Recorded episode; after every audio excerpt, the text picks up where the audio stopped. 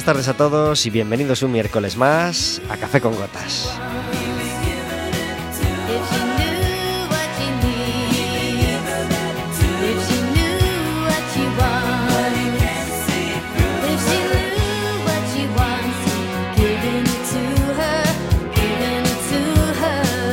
Estaremos con vosotros como todos los miércoles de 4 a 5 de la tarde en cuacfm.org, en las aplicaciones móviles y por supuesto cualquier día y a cualquier hora y cualquiera de los programas poniendo Radioco Café con Gotas en Google. Ahí tenéis disponibles todos los programas.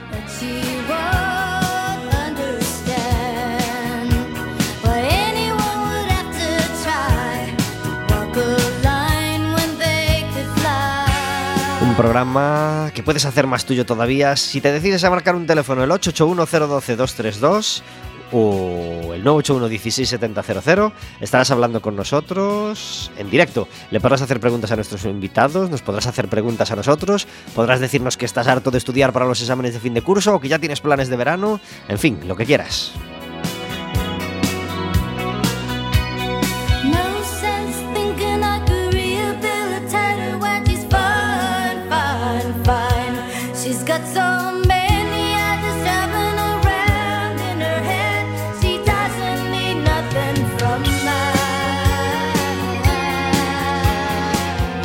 Un programa que cuenta, como todos los miércoles, con Verónica. Muy buenas tardes. Hola, buenas tardes. Gracias por estar en Café con Gotas. Encantada de estar aquí un Hoy miércoles más. nos falta una de nuestras colaboradoras. Se llama Carmen, entra por teléfono siempre con su sección y hoy la tenemos de viaje. Eh, así que le vamos a mandar un abrazo fuerte desde aquí. Está muy lejos, no puede, no puede entrar, pero le mandamos un abrazo y que lo Le- pase muy bien. Claro que sí, le pedimos que la echamos, ya le decimos que la vamos a echar mucho de menos. La estamos echando mucho de menos ya. Un abrazo, Carmen.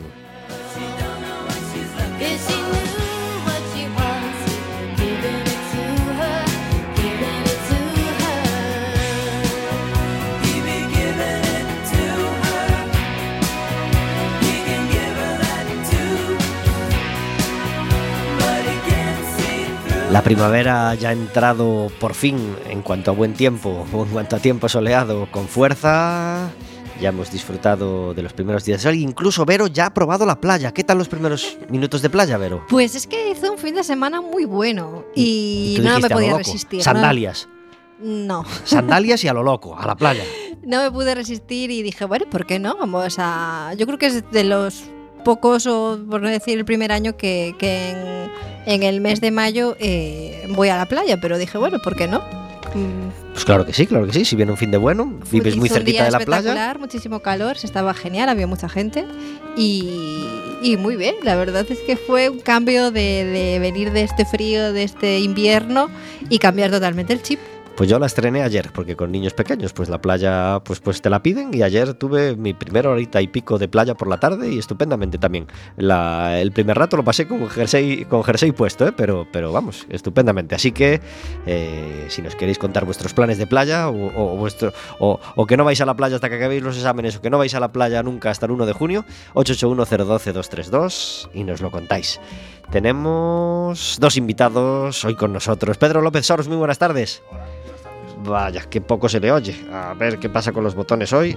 Hola Pedro. Hola, muy buenas tardes. Ahora mucho mejor. Gracias por estar en Café con Gotas. A vosotros. Jos Portos, mm, buenas tardes. Hola, muy buenas tardes. Gracias por estar en Café con Gotas. A vosotros. ¿Vosotros estrenasteis la playa ya o todavía no? Pues todavía no he podido, la verdad es que han sido unos fines de semana bastante complicados con el plano deportivo y se me ha hecho difícil, pero ganas tengo, ¿eh? ¿Sí? Yo sí, yo sí que la estrené el sábado. ¿Tú mojaste los pies ya? Sí, mojé los pies y algo más. ¿En dónde? En, en Vilanova de Arousa. En Vilanova de Arousa. Uy, ¿Y ya perdón, con baño? Vilanova de Arousa, San Vicente de Omar. ¿En San Vicente de Omar? Sí, ¿Y ya con baño incluido? Con baño incluido. Con Mira. niños pequeños también piden el baño. Ya conozco tres personas que han ido a Grove este fin, este fin de semana. Nosotros ¿Qué, qué pasaba? ¿Qué se, hubo un congreso? No, jugamos un torneo con los niños en Villa García, Qué las bien. categorías de, pequeñas de la escuela, y aprovechamos y nos quedamos allí toda la familia. Qué suerte. Bueno, no te tocaría vigilar a todos los niños en la playa. No, no, no, son los míos y me llega. Y te llega. No, no quiero más. Hoy tenemos una música de fondo a nuestras palabras muy especial porque nos sirve para anunciar el concierto que tenemos este viernes. Hace unas semanas nuestro invitado era el cubano Eduardo Coma, violinista, con un montón de años a sus espaldas y con todo lo que de música sabe un cubano, que ya sabéis que siempre es mucho. Pues Eduardo, os recordamos que va a estar el viernes 25 a las 8 y media en el Teatro Rosalía. Y hoy la música de fondo de nuestras palabras va a ser este Violingrafía.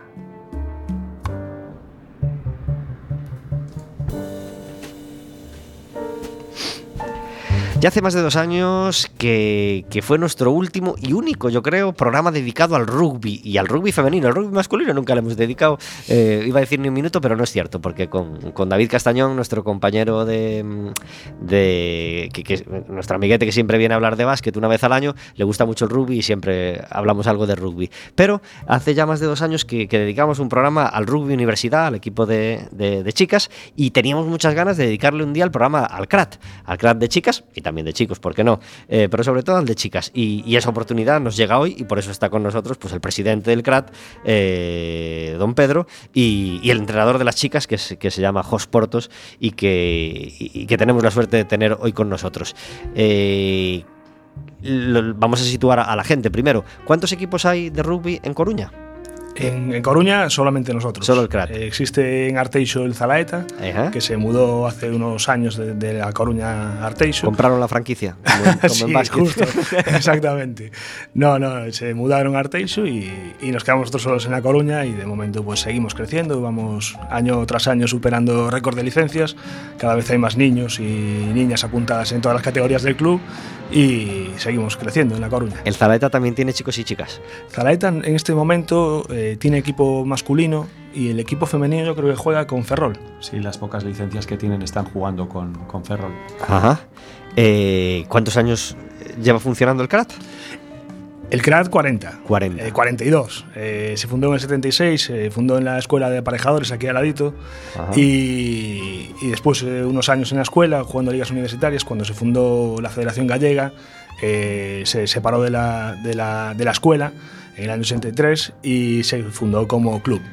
Pero ya funcionando desde el 76. ¿Y tú llegas como presidente en el año? Yo en el 2016, Ajá. llevo relativamente poco. En el club llevo ya 30 años, pero como presidente solo dos. ¿Y antes qué hacías? ¿Jugaba- Pues, ¿Jugaste? eh, jugué hasta muy jovencito. José era mi entrenador. y lo tuve que dejar por una lesión y, y después ya me dediqué a entrenar a los niños, a las categorías inferiores y ahora, pues después en la directiva y ahora, pues como presidente me tocó. Ajá. Tema de responsabilidad. Eh, ¿Qué balance haces de estos dos años como al, al frente del, del equipo? bueno, no soy yo quien tiene que juzgarlo, pero... A pero nivel bueno. institucional, luego hablamos del, del deportivo. Yo creo que bien, que hemos ampliado la base, que tenemos más niños jugando, eh, hemos eh, atraído un poco más patrocinio privado y, y poco más. Eh, la verdad que el año pasado fue una pena porque las chicas llegaron a la final de División de Honor y hubiese sido un colofón perfecto para el primer año, pero bueno, eh, no pudo ser. Y, y nada, eh, ir, vamos creciendo estos dos años, yo creo que hemos crecido un poco y, y trabajando mucho, que quita mucho tiempo. Ajá. Y está muy mal remunerado. Eso seguro. ¿Jos entrenó a los chicos primero y ahora entrena a las chicas? Eh, sí, en el, dentro del club sí estuve entrenando a los chicos en varias etapas, Ajá. pero la última, los ocho últimos años estuve con los chicos y desde hace cuatro pues estoy en esta nueva faceta con las chicas. Ajá. Eh, ¿Qué es más fácil, entrenar a los chicos o a las chicas? No, no contestes a eso. Cada, cada grupo tiene su, su dinámica, no es ni por sexos, yo creo que va un poquito en, en la dinámica del grupo, sí que puedo decir, siempre, como en estos últimos años, que a las chicas sí que funcionan muy bien, son súper disciplinadas en lo, que, en lo que tienen que trabajar, en lo que les mandas y normalmente suelen ser grupos muy, muy llevaderos en ese sentido. Pero bueno, cada momento y cada etapa depende de jugadores, jugadoras, pues van cambiando las dinámicas. El Presi le está susurrando lo de Ti que es el mejor vestuario que has tenido nunca. Que- que- Tuvo tantos que creo que es difícil que los valore todos. es un comentario muy, muy, muy, muy, muy, agradecido para el entrenador ese. sí. O sea, es el mejor vestuario que he tenido nunca. Bueno, eh, no sé si es el mejor, pero sí es un vestuario realmente eh, exitoso porque, porque este año, bueno, el año pasado llegaron a la final y este año han acabado de terceras, ¿no? No nos va nada mal. Hombre, la verdad es que sí que, pero no es cuestión de estos dos últimos años. Este equipo de chicas pues lleva un montón de años consolidadas en la élite del rugby nacional, con unos resultados que da miedo mirar para atrás. con jugadoras internacionales, mundialistas, olímpicas, gente que se va incorporando nueva al equipo y que va eh, dando la talla, pues la verdad es que es una maravilla estar, poder trabajar con ellas, no solo con la élite, sino con las que se van incorporando y tienen esas ganas de estar ahí. Entonces sí que es un, un logro y luego sobre todo si miras un poquito pues las posibilidades que tenemos en La Coruña y las posibilidades que hay en otros lugares, eh, pues a nivel de posibilidades de entrenamiento, de instalaciones y demás, eh, da miedo mirar y es a veces digo yo que hacemos maravillas o hacen las chicas maravillas. ¿Dónde entrarán las chicas del CRAT?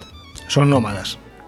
Lo de este año ha sido un poco esperpéntico, la verdad es que es muy duro, porque empezamos entrenando en pretemporada en nuestra instalación, que está aquí abajo, en las instalaciones de, de la universidad, pero salimos de ahí por un, por un problema de plantear, de replantar hierba, luego el tema de las eh, pistas, y en teoría hemos estado danzando por toda la ciudad. Los lunes entrenábamos en la torre de 8 a 10, los martes de 10 y 20 a 12 de la noche en un campo de hierba sintética en Aciadama, que es durísimo, y los viernes entrenábamos a las 10 de la noche, de 10 a 12 de la noche, aquí en el campo de, de la, de la Leima, en el Víctor Fernández que está ahí abajo. Ajá. Muy, muy duro ese horario de entrenamiento, sobre todo con gente que no es profesional y que al día siguiente, pues algunas de ellas a las seis y media o a las 7 hay que ponerse a funcionar para de verdad dar el callo en lo que te, en lo que te va, en lo que te va a mantener. Ajá. Eh, por supuesto, no se puede dejar ni balones ni material en ningún sitio, claro. No hay un vestuario fijo donde dejar material. O... Ese ha sido uno de los grandes problemas. Mi, mi garaje de casa pues parece ahora mismo la sede social de almacén del CRAT. Sí, con ese material danzando de una instalación a la otra. Y esto, por... quiero evitar la pregunta de quién tiene la culpa o si quieres la hago con cómo se puede arreglar o el año que viene podrá ser mejor. ¿Tiene pinta Yo- de arreglarse? Yo entiendo que sí, que, que, bueno, se está trabajando en, en una buena línea. eh, el compromiso que tenemos con la UDC eh, siempre ha sido pues entrenar en sus instalaciones. eh, por X, por H o por B, eh, en los dos últimos años no ha podido ser. Por bueno, lo que decía Jos, de un replantado de campo y, ahora el cambio de las pistas de atletismo. Y, y, en- y bueno, el, gran problema es que en, La Coruña no hay ningún campo de rugby municipal. Entonces, nosotros siempre andamos a expensas de que nos dejen un campo de fútbol, porque al final los campos que hay en La Coruña son de fútbol, no se puede jugar a otra disciplina deportiva. Y, y bueno, en teoría hay una opción ahí para cambiar uno de los campos de fútbol por un campo multidisciplinar que se pueda jugar a, las dos, a, a varios deportes, eso, fútbol y rugby, y, y que creo que es, desde mi punto de vista, es algo que deben de entender todas las instalaciones deportivas, que sean multidisciplinares y que no discriminen a nadie. Entonces así se podrían hacer muchas más cosas de las que se hacen actualmente, entre ellas entrenar de una manera lógica y normal y, y después nos daría opciones a traer torneos internacionales a La Coruña, eh, torneos nacionales que ahora mismo no podemos traer teniendo opciones a hacerlo por falta de instalaciones. Pero este de la universidad sí funcionaba así, ¿no? Como multidisciplinar. O, Sí, fue sí, la sí, sede sí. más fija de- del Sí, rugby, ¿no? entrenábamos nosotros, entrenaba el Victoria de fútbol femenino, y, pero bueno, a- ahora mismo pues eso, por el cambio de las pistas y por el cambio del, del resembrado del césped, pues en los dos últimos años se ha podido usar bastante poco. Pero bueno, la intención que, que tiene la universidad es que el año que viene sea nuestra sede oficial, por lo menos para el equipo femenino, y los entrenamientos se lleven como, como hasta hace dos años. Ajá. Eh, tenemos además un, un, último triunfo que celebrar, que es que, el- que la selección gallega de, rugby 7, de chicas, eh, ha, ha quedado campeona eh, hace nada con, con 10 chicas del propio CRAT femenino, ¿no? Pues sí, hace, hace Y, tres- y- con Jos como, como entrenador. ¿Es habitual esto de entrenar a un equipo y a la vez a la selección? ¿O es lo que hay con En- la gente que hay y punto? En nuestra especialidad, sí, la Sí. verdad es que sí, que en todas las comunidades pues vas viendo las mismas caras en un campo, en el otro, con la selección. La verdad es que somos bastante, bastante nómadas también nosotros en ese sentido y sí que es algo común. Pues sí, la verdad que ha sido un logro histórico. Para el rugby gallego significa el primer título nacional de la historia y, y no es algo fácil de conseguir. Encima, frente pues, a una aparte de lo que jugamos en el campeonato, la final pues, fue contra Madrid y jugando con un, un nivel de rugby espectacular, comentado por todos los que allí estaban, entre ellos el seleccionador nacional. El sábado 9 de junio vamos a tener concierto grande.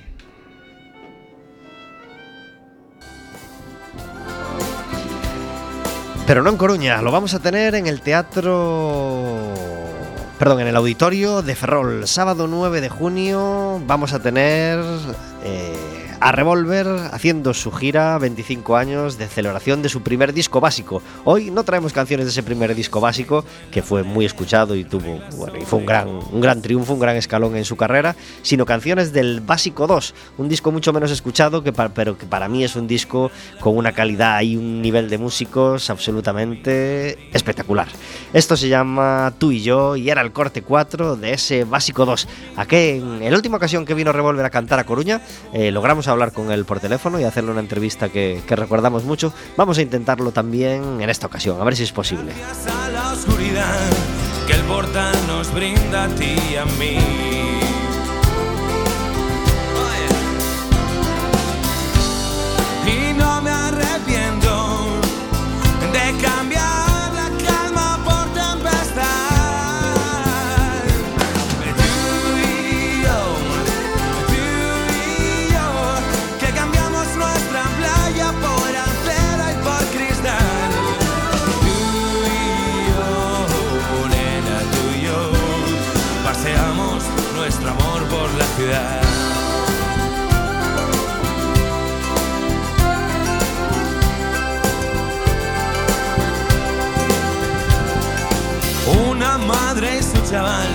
Juegan a pillarse quién a quién.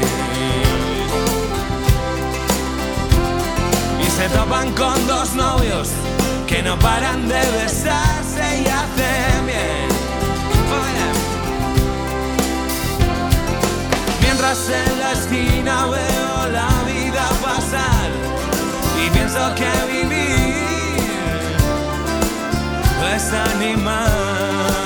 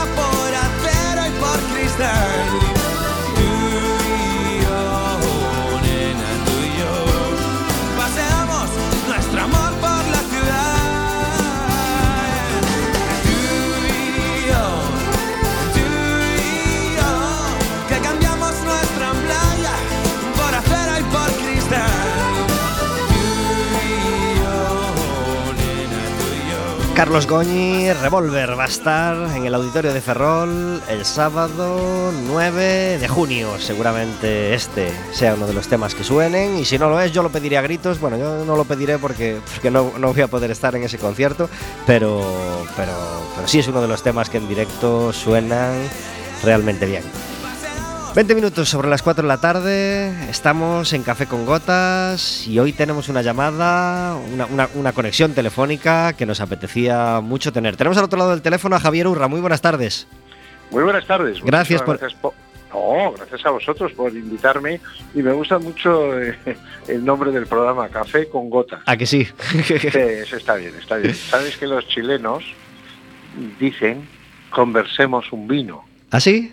Sí, conversemos un vino, que no es salir a beber, sino, bueno, conversar, charlar, tener una tertulia alrededor. Pues eh, eh, dentro de poco nos reuniremos para preparar una acampada con chicos y padres en conflicto y el cura que lo ha sido el director toda la vida y que lo fue cuando yo tenía siete años, es de León, eh, ya casi con Galicia, y al terminar siempre se toma su orujo blanco, va a cumplir 89 años y está hecho un campeón. o sea, Porque, porque los que llegan a esa edad y toman su poquito de alcohol, a, a- a esa gente el alcohol le- le- les mantiene en el punto justo, yo creo.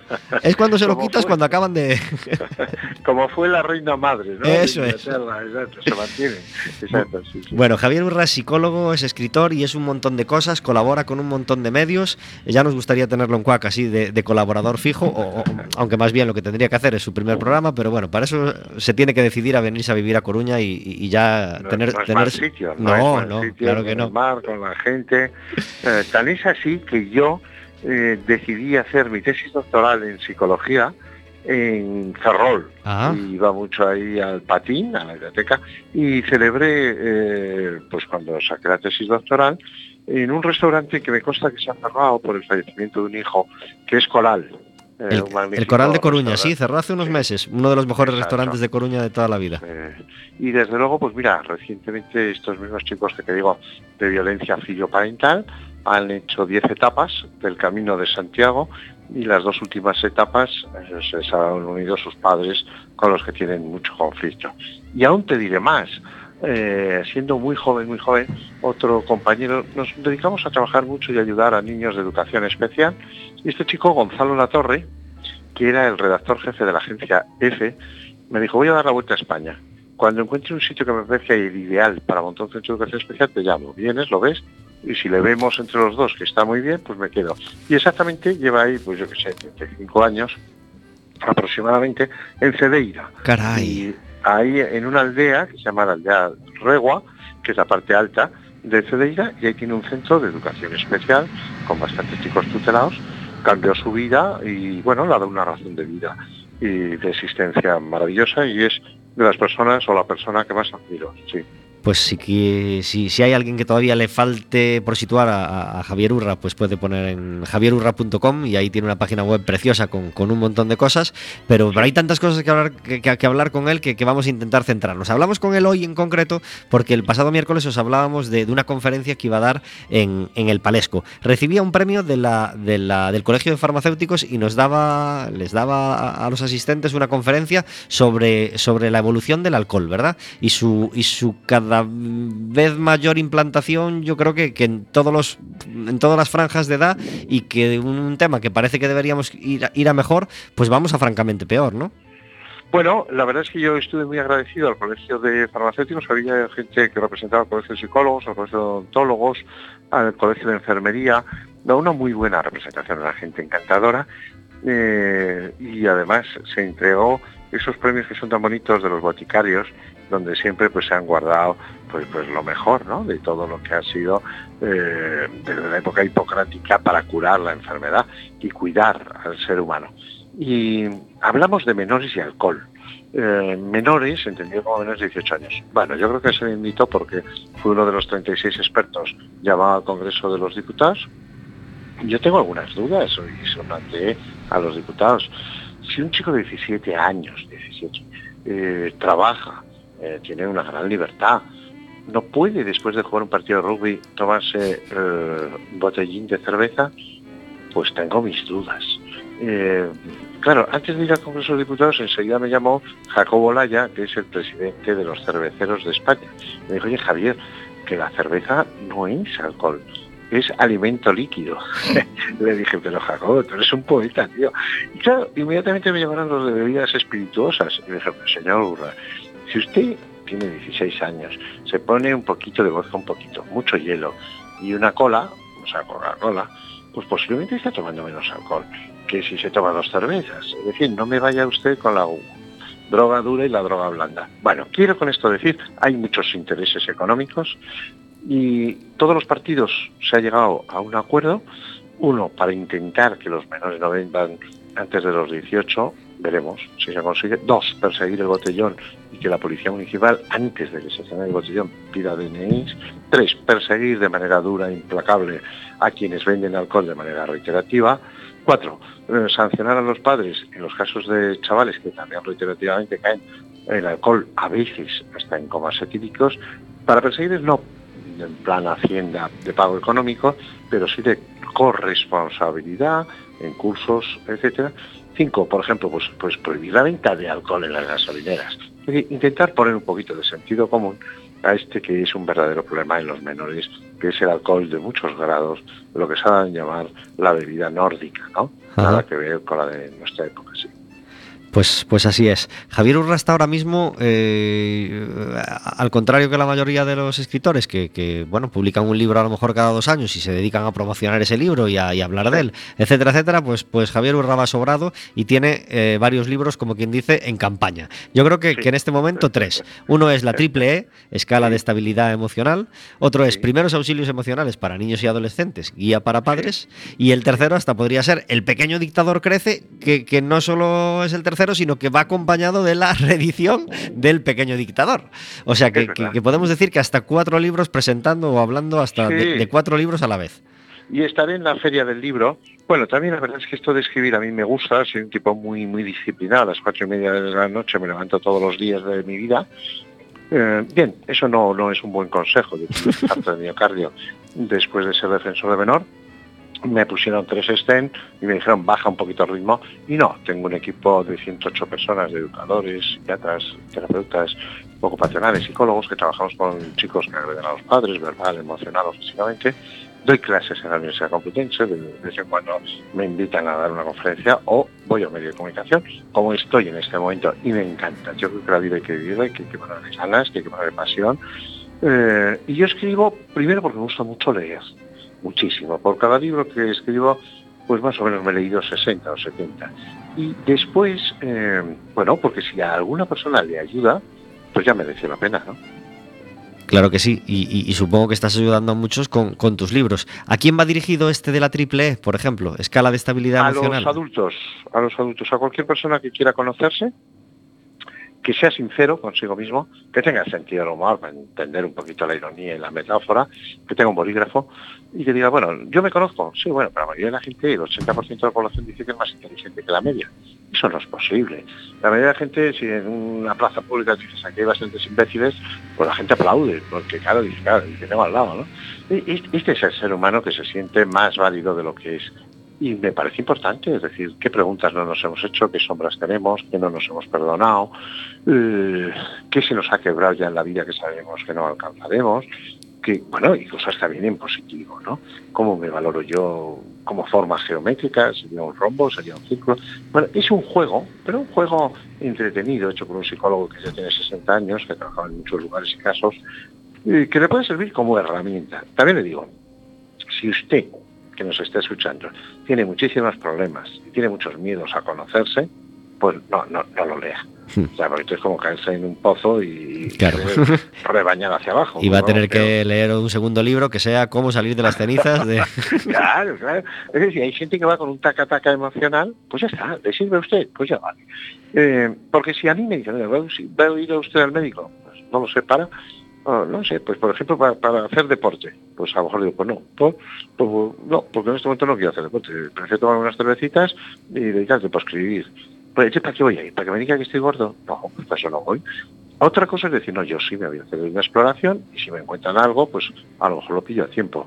Esto es, esto es mm, hacer un paréntesis en la vida para decir, la verdad me conozco, creo que me conozco tanto, pero sin ponerse en un, en un serio para buscar psicopatología. No, ¿cómo me veo? Y luego con tu pareja o con un amigo o tal, decir, "Oye, he hecho el libro este de Urra de la editorial Aguilar y me sale más o menos esta idea mía de perfil. ¿Tú me ves así? Buah, y va a dar a mucho juego y a veces a mucho debate, porque una cosa es como nos creemos. Esto es con la voz, tú que estás en la radio. Ah, cuando la gente se escucha la voz dice, esa no es mi voz, o no me gusta mi voz. Ya, ya, bueno, mira, esa es su voz. Lo que nosotros nos escuchamos de una manera la voz, el resto nos la escuchan de otra, ¿no? Claro. ¿Cómo debe haber crecido el problema de los, del pequeño dictador cuando has decidido eh, escribir un segundo libro sobre, Sí. sobre este problema que, que tienen muchos padres con sus hijos y, y que en algunos casos acaba siendo un problema ya de código civil o código penal o código penal incluso? ¿Qué pasa con el pequeño dictador? Pues fíjate, cuando yo saqué El Pequeño Dictador en la Esfera de los Libros, en el año 2006, se vendieron 300.000 libros. Esto yo creo que en psicología no se ha dado nunca. Eh, y más allá de si el libro está bien o mal escrito, es que es una noticia, es una realidad. Y ahora ha salido, sí, el pequeño dictador crece. Eh, mientras tanto, nosotros en el centro, que está conveniado con el Ministerio de Sanidad, tenemos 96 plazas y naturalmente que tenemos lista de espera. Por cierto, nosotros tenemos un acuerdo, un convenio con dos comunidades autónomas, la de Extremadura y la de Galicia. Y entonces cuando Galicia tiene algún caso que ellos entienden que, estaría bien estar en Campos Unidos, en nuestras residencias, en los chalés, etcétera, nos lo mandan y lo abona la, pues, pues la Asunta de Galicia. Luego ellos, yo no sé, con los padres, el acuerdo que lleguen, ese es otro tema. Pues nosotros tampoco queremos tener un centro exclusivo, lo que pasa es que tenemos 96 chicos y 108 profesionales. ¿Y por qué? Primero porque hay que trabajar con los chicos, segundo porque hay que trabajar al igual con los padres, que tienen que venir dos o tres veces al mes para tener terapia individual, terapia de pareja y desde luego terapia de grupo. Y una vez al mes van a Brea de Tajo, que es donde está el lugar, y ahí con la psicóloga o el psicólogo del chaval, pues vamos implementando para que esos imanes que están mal colocados y que se rechazan de padres e hijos, se colocan bien y se atraigan. Porque en el fondo es una patología del amor. Quieren quererse. Yo veo a los padres llorar, yo veo a los hijos llorar y a veces se aborrecen, eh, se prejuzgan, pero sin duda se quieren. Señor Urras, no tengo palabras para, para expresar mi, mi alegría y mi admiración por, por su trabajo y me encantaría hablar de un montón de cosas con usted, pero pues nada, eh, eh, me hago fijo discontinuo y, cu- y cuando me llames yo encantado de abordar los temas, porque una cosa que sí aprendí yo como psicólogo forense en la Fiscalía del Tribunal Superior de Justicia es decir, no sé. Y si me preguntan cosas que sé, las cuento con toda alegría. Ajá. Si me preguntan algo que no sé, pues digo, por la verdad, no lo sé. Pues en septiembre le volvemos a llamar y charlamos bien, otro me ratito, ¿le parece? Pues en- estaré encantado. Que vaya muy bien estas fechas y muy buen verano y muchísimas gracias. Muchísimas gracias, Javier Urra. Un abrazo muy fuerte. Un abrazo. Adiós.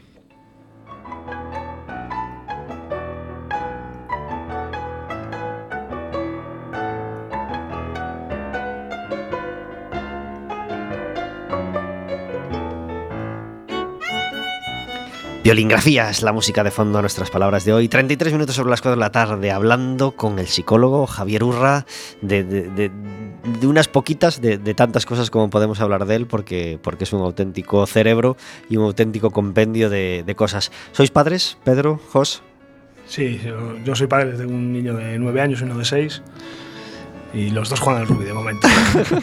Yo también, yo soy padre, tengo una de 21 y otro de 18. ¿Y sois de los que leéis libros e intentáis mejorar en estos temas de inteligencia con los hijos, etcétera, etcétera? ¿O, o- o a- o autodidactas a golpe de, de lo que uno siente y, y para adelante? Quizás con la primera sí que fue un poquito más de lectura de libros y ir buscando información porque resulta que vienen sin sin, Sin libro de material, instrucciones, sin libro sí, de sí, sí, nadie te avisó. Pero ahora ya un poquito pues más autodidactas y tirando por, por- por el camino del medio y por el razonamiento de la lógica, ¿no? Muchas veces.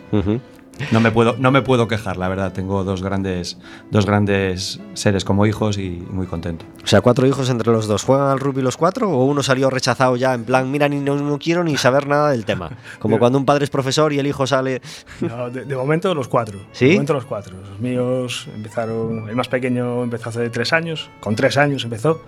Y, y el mayor empezó con cuatro también. Y la verdad que de momento están muy contentos jugando. Ajá. ¿Qué Yo- tal, Yo tengo a los dos también metidos en el, en Metido. el lío. ¿Qué tal funciona la cantera en Coruña? ¿A qué, a qué edad empiezan los niños a jugar? No, ah, bueno. eh, ahora mismo tenemos categorías desde sub 6 hasta sub 18 eh, completas. Tenemos equipos completos en todas las categorías. Y los niños empiezan eso, a partir de 4 años, que tienen, empiezan en la categoría sub 6, eh, ya pueden empezar a entrenar, entrenar un día a la semana. Es, son juegos, son- es un poco. eh, no es rugby, rugby, porque el rugby en realidad lo que hace es ir evolucionando desde pequeñitos. Pues claro, un niño no lo puedes poner a jugar como juegan los mayores tiene muchas más limitaciones. Entonces eh, van poquito a poco incorporándose, incorporándose normas a lo largo de la, de la vida del niño y, van evolucionando en el rugby. Yo creo que realmente, eh, a, a- a colación de lo que decía el doctor Urra, el rugby es un deporte que tiene muchas normas, que tiene muchas reglas, que tiene un componente muy importante de respeto y de, y de respeto a las normas y, los niños eso lo van cogiendo poquito a poco. Al árbitro hay que tratarlo de usted, solamente puede hablar con el árbitro del capitán, eh, respeto al contrario, respeto al árbitro, a todo lo, que está alrededor del, del campo y, y del juego. Entonces, es un deporte que yo creo que para los niños les viene realmente bien. ¿Qué dos, qué, qué- qué dos prejuicios sueles encontrar en los padres o qué, qué- dudas o qué mentiras sueles escuchar cuando la gente habla de rugby o, o le da miedo apuntar sus- a sus hijos a rugby o, o oís Yo hablar creo del que, que el rugby se- en los últimos años se ha desestigmatizado, tenía el estigma de deporte duro, de deporte violento, y se ha ido un poco más por el tema de los valores. Eh, ahora el rugby es un deporte de compañerismo, un, repor- un- un deporte de, de eso, de respeto al- a todo lo que lo rodea, y, y se ha ido, ido desestigmatizando. Entonces los padres poco a poco eh, van viendo que cuando dejan a su niño en el, en el equipo, en el club, eh, lo dejan con sus entrenadores, sus entrenadores les, les inculcan una serie de, de valores que en otros deportes no están tan presentes. Ujú. Eso, el niño tiene que comportarse siempre de una manera respetuosa con todos los compañeros, con el árbitro y con, con todo, con todo el mundo. Hasta con el balón hay que portarse bien. Jos, dos razones para que los padres apunten a sus hijos a rugby eh, cuando dudan entre rugby o otro deporte, rugby o otra actividad. ¿Por qué debemos apuntar a los niños a rugby?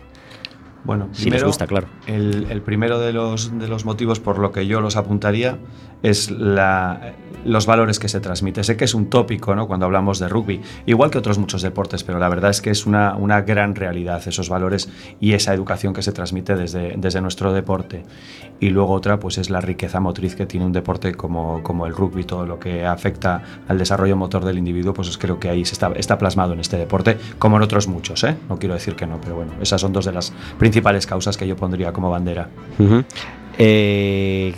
Eh, hemos vivido también esta primavera, o más bien este, este, este 2018, un repunte de popularidad a nivel estatal, ¿no? Porque de repente hay un partido de la selección en, en- Madrid donde se reúnen un domingo a las 12 de la mañana a, a- a 5.000 personas, fueron las que acudieron a 10.000, 15.000, perdón, a 15.000 personas que, que no habían acudido nunca, entre comillas, a un, a un partido de rugby en España y de repente ese domingo pues se llena el estadio, 15.000 personas y se gana aquel partido que, que empezaba a ser decisivo para la clasificación.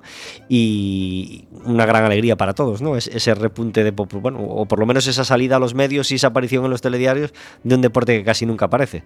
Evidentemente, esa, divulgación en los medios de, comunicación pues es un, gran beneficio para todos los que estamos metidos en este deporte. ¿no? Un poquito es presentar ese deporte que se lleva haciendo desde múltiples campañas, ¿no? pero al final, evidentemente, los medios de comunicación sí que tenéis mucho que ver en esa divulgación y en ese abrir los ojos a mucha gente desconocida al rugby.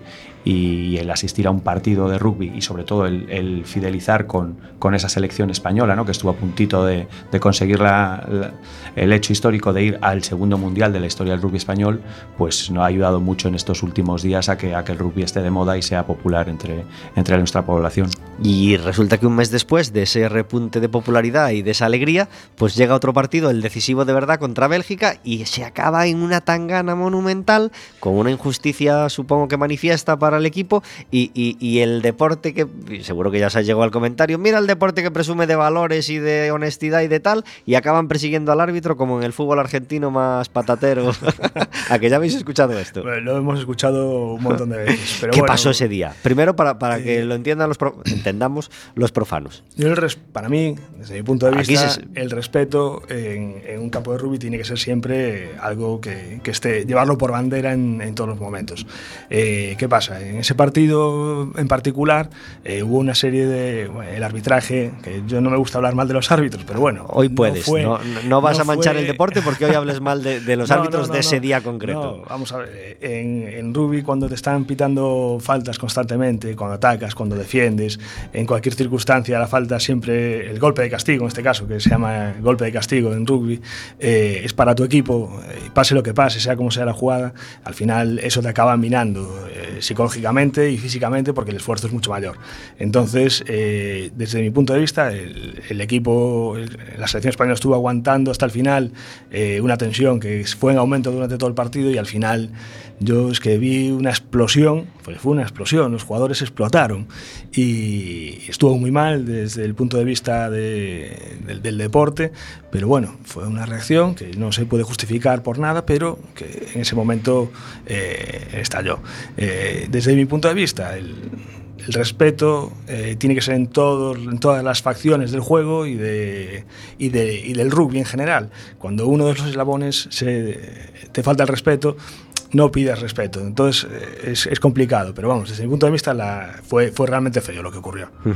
Y al final ha sido el partido más largo de la historia porque se ha venido jugando durante mes y pico todavía después y al final hace unos días llegaba la resolución de que no habrá repetición y que le dan la victoria a Bélgica y España pues, pues no va a estar en ese mundial. Una pena, ¿no? Sí, por supuesto que es una gran pena porque pues, es el sueño de, de- de, sobre todo ese grupo de trabajo, de un seleccionador que se ha volcado con la, seleccionador, con la selección española, con este grupo, y se les ha acabado el sueño. Como decía Pedro, pues la verdad es que es muy feo el hecho de los, lo que sucedió en ese campo al final del partido, pero hay que entender que somos humanos, que hay unos sentimientos y que hay un trabajo de cuatro años detrás de ese gran sueño y se les faltó el respeto. Yo no los, no los disculpo, es un hecho que no podemos entender, pero que en cierto modo pues es el sueño y el esfuerzo de cuatro años de, de trabajo tirado por el que suelo. se iba ese día por el, por el desagüe. Así es. Esta canción seguro que va a sonar en ese auditorio de Ferrol. Se llama Mi rendición y sonaba así de bien en ese básico 2 de Revolver. Hice mal en darlo todo por perdido y no supe conservar lo que me dio. Caminé con paso firme y decidido. Al final que tristemente me marcó. Dicen el tiempo es la cura, pero nadie me asegura que no vaya a estar aquí, sentado en una escalera, acordándome de ti. Oh, oh, oh,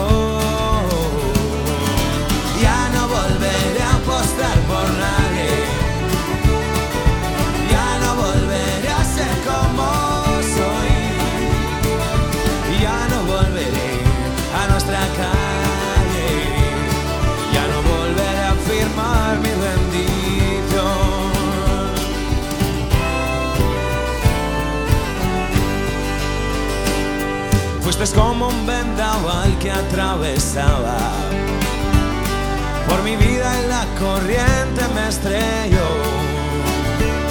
Contra el color de tus ojos me quedé sin voluntad y convertiste mi amor en algo de usar y tirar. Dicen que el tiempo es la cura, pero nadie me asegura que no vaya a estar aquí, sentado en una escalera acordándome de ti. Oh, oh, oh. Ya no volveré a apostar por nadie.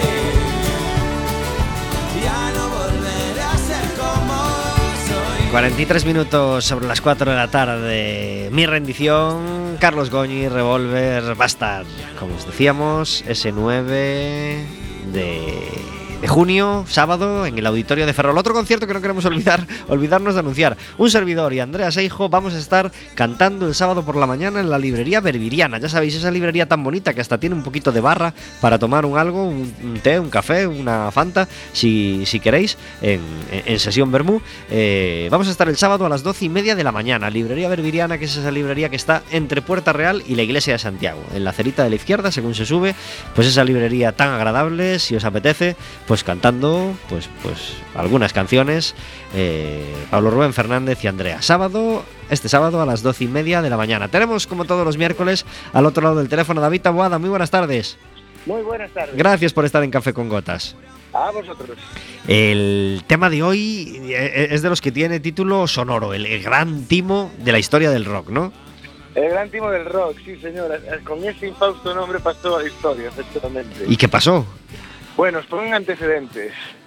Eh, érase un grupo llamado Deep Purple, uno de los grandes grupos de la historia del rock, que eh, fue, digamos, tuvo su época gloriosa entre el 72 y el 78.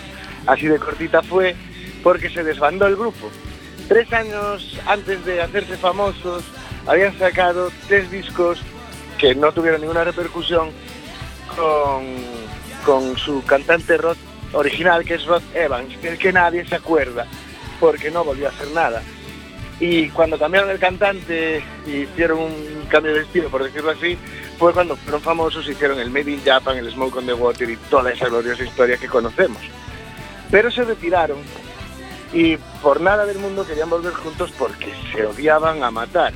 Bueno, por nada del mundo no, porque en el 84 lo acabaron haciendo por un millón de dólares por cabeza, Caray. nada menos. por supuesto no faltó quien... O sea, había una demanda del público de que volviera Deep Purple, que volviera Deep Purple, pero ellos que ni de coña, que ni de coña. Bien, aquí empieza la tragedia. Resulta que un manager avispado, que los hay, hay muchos, eh, llamó al primer cantante de Parque, le dijo, oye, vamos a refundar Parque. Ya he hablado con tus compañeros y están todos de acuerdo. El tío picó, tal cual, y eh, le formaron un grupo de gente totalmente desconocida en la que ella, él era el, único ex Parque. Entonces que además ni siquiera era conocido en realidad. Con lo cual empezaron la gira y cada concierto tenían que cancelarlo a la mitad del bolo porque el público lanzaba objetos, tenían después demandas judiciales de petición de devolución de la entrada. Pero bueno, a lo malo más o menos les iba dando, porque, digo yo, porque siguieron con el esperpento. Incluso llegaron a grabar dos canciones para sacar un disco de Deep Purple, o sea, una auténtica locura. Pero esto llegó a oídos de, de la productora de, que tenía los derechos de Deep Purple y de los músicos de Deep Purple y les cayó el puro judicial de la historia. fueron indemnizados a pagar una cantidad de millones que directamente no pagaron porque se fueron todos a la ruina.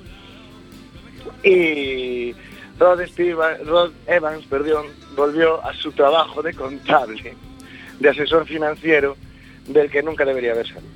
Murmurando cada lunes, no se puede uno dedicar al rock, ¿no? Van a por ¿Cómo, nosotros. ¿Cómo? Digo que, que- que ese, que ese pobre señor volvería al trabajo cada lunes musitando, uno se dedica al rock y mira cómo se lo pagan, ¿no? Ahí está, exactamente. exactamente. Van a por nosotros, nos tienen manía. Ya.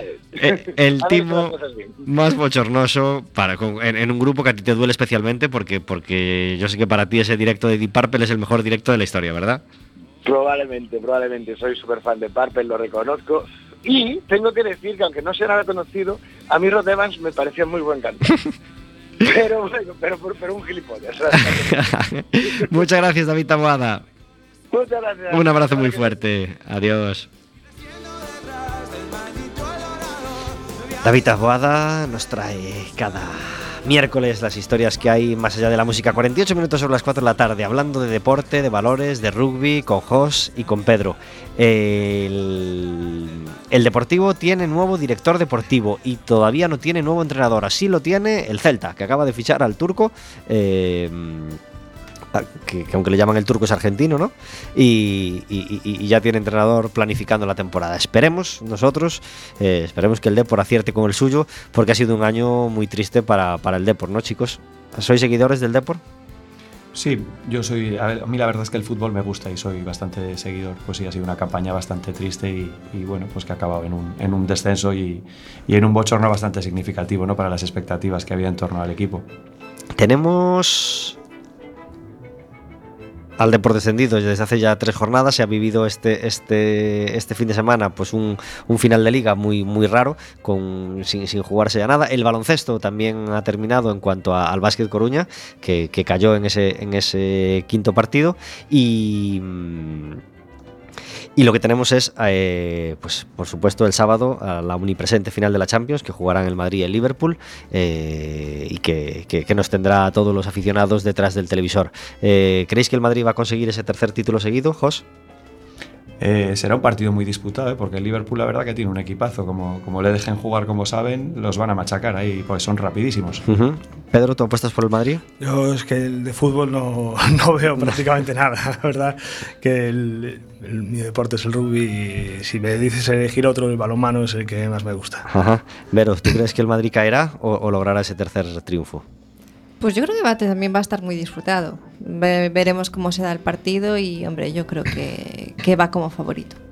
Pues eh, pasada esa final de la Champions, el sábado ya se entregará a todos los medios deportivos al Mundial que, que- ya de- del que sabemos ya la lista de los, de los jugadores españoles, que se ha sabido hace, hace un par de días y que, y que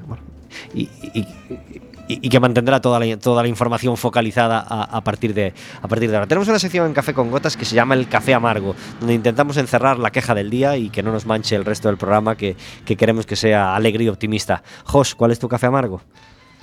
Pues yo voy a hacer un poquito de reivindicación en lo que hemos insistido anteriormente. Yo creo que tenemos que, que quejarnos de las instalaciones deportivas que tenemos en, en nuestra ciudad. No de las instalaciones, sino del uso que se les da, que para los deportes minoritarios pues está suponiendo una gran zancadilla a la hora de poder evolucionar. Pues por supuesto compartimos ese- esa amargura. Y Pedro, ¿cuál es tu café amargo? Yo coincido con Jos. Necesitamos un campo de rugby en La Coruña ya. ya, porque no puede ser como estamos entrenando ahora mismo y cómo estamos, eh, lo que decía Jos, que no, nos dejamos, no podemos crecer más con las instalaciones que tenemos. Vamos a tener Yo tam- también tengo mi café amargo. Adelante. Gracias.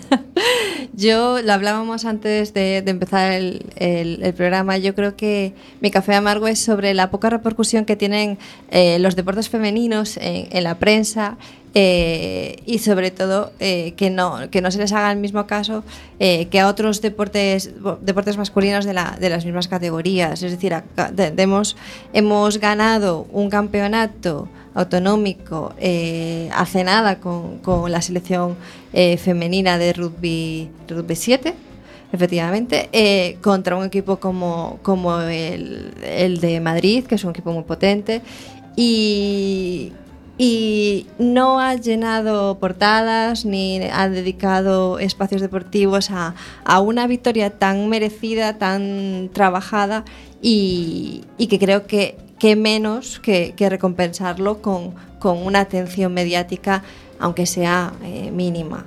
Eh, creo que tendríamos que cambiar un poco eh, los medios de comunicación eh, este tipo de doble rasero que tienen los equipos femeninos y, y masculinos. No sé si estáis de acuerdo, si no, si es demasiado feminista No, el comentario. No, no, no, no, no, que va. Yo desde mi punto de vista estoy completamente de acuerdo contigo. Eh, y lo que tendría que cambiar mucho también es cómo se llaman las secciones de deportes de los, de los telediarios y demás, que es la sección de fútbol. no, sé, no es de otro deporte. Tendría que ser la sección de fútbol, nada más. Yo estoy Sí, totalmente de acuerdo con tu reivindicación y me parece que, que- que que están totalmente desconsideradas de ese, como decía antes, hecho histórico que ha supuesto para el rugby. Y hablamos del deporte femenino en, con- en general, ¿eh? en este caso es el rugby, pero el deporte femenino en general la verdad que está siendo muy maltratado en ese sentido. La compartimos, por, por supuesto. Eh, todos los padres se entregan ahora, en cuanto acabe el colegio, a buscar un campamento para los niños y a veces hasta varios campamentos para ocupar su tiempo y, y que los padres puedan seguir trabajando. No, no, no, no hay otra posibilidad en, en muchos casos. Y el CRAT también tiene su campamento de verano, ¿no? Sí, claro, tenemos. Esta es la segunda, la segunda edición que hacemos del campamento de verano. Eh, lo organizamos en, en Arteixo, en Agarimo, y lo que era la ciudad de los muchachos. eh, y, y allí hacemos eso. Este año son tres semanas, eh, la última de junio y las dos primeras de julio, y está abierto para niños de, de toda la ciudad, de todo Arteixo, de donde quieran venir. Eh, vamos a poner un autobús que saldrá a las 9 de la mañana del Palacio de Congresos, de, de la Glorieta de América, y, y otro- y volverá a las 6 de la tarde con los niños enteros, sucios pero enteros. Claro que sí, pues así lo, así lo deseamos, por supuesto, en todo caso. Y ya que, que consulto la web, no sabía que, que la Olímpica era el local social del CRAT. Sí, ahora mismo eh, estamos ahí eh, haciendo nuestras reuniones. ah, estábamos en el local, eh, que estaba en la, A la calle- vuelta de la esquina, la vuelta de la sí. esquina, y al cerrar el local, el propietario de la Olímpica, eh, Emilio Ron, nos, nos propuso seguir en la Olímpica y, y allí seguimos, haciendo Estupendo. nuestras reuniones semanales y los eventos que, que podemos. Y también hay un, un hecho novedoso que es esa jornada de networking que vais a hacer próximamente, ¿verdad? Sí, estamos eh, organizando una jornada de networking el día 8 de junio eh, para empresas de la ciudad. Para un club como el, como el CRAT es muy difícil llegar al patrocinio eh, privado y, y entonces queremos hacer una jornada en la Escuela de Finanzas con uno de nuestros patrocinadores que es Venancio Salcines eh, y hacer una eh, juntar un grupo de empresas y, y poder hacerles eh, presentarles el club, hacerles ver la- lo que hacemos.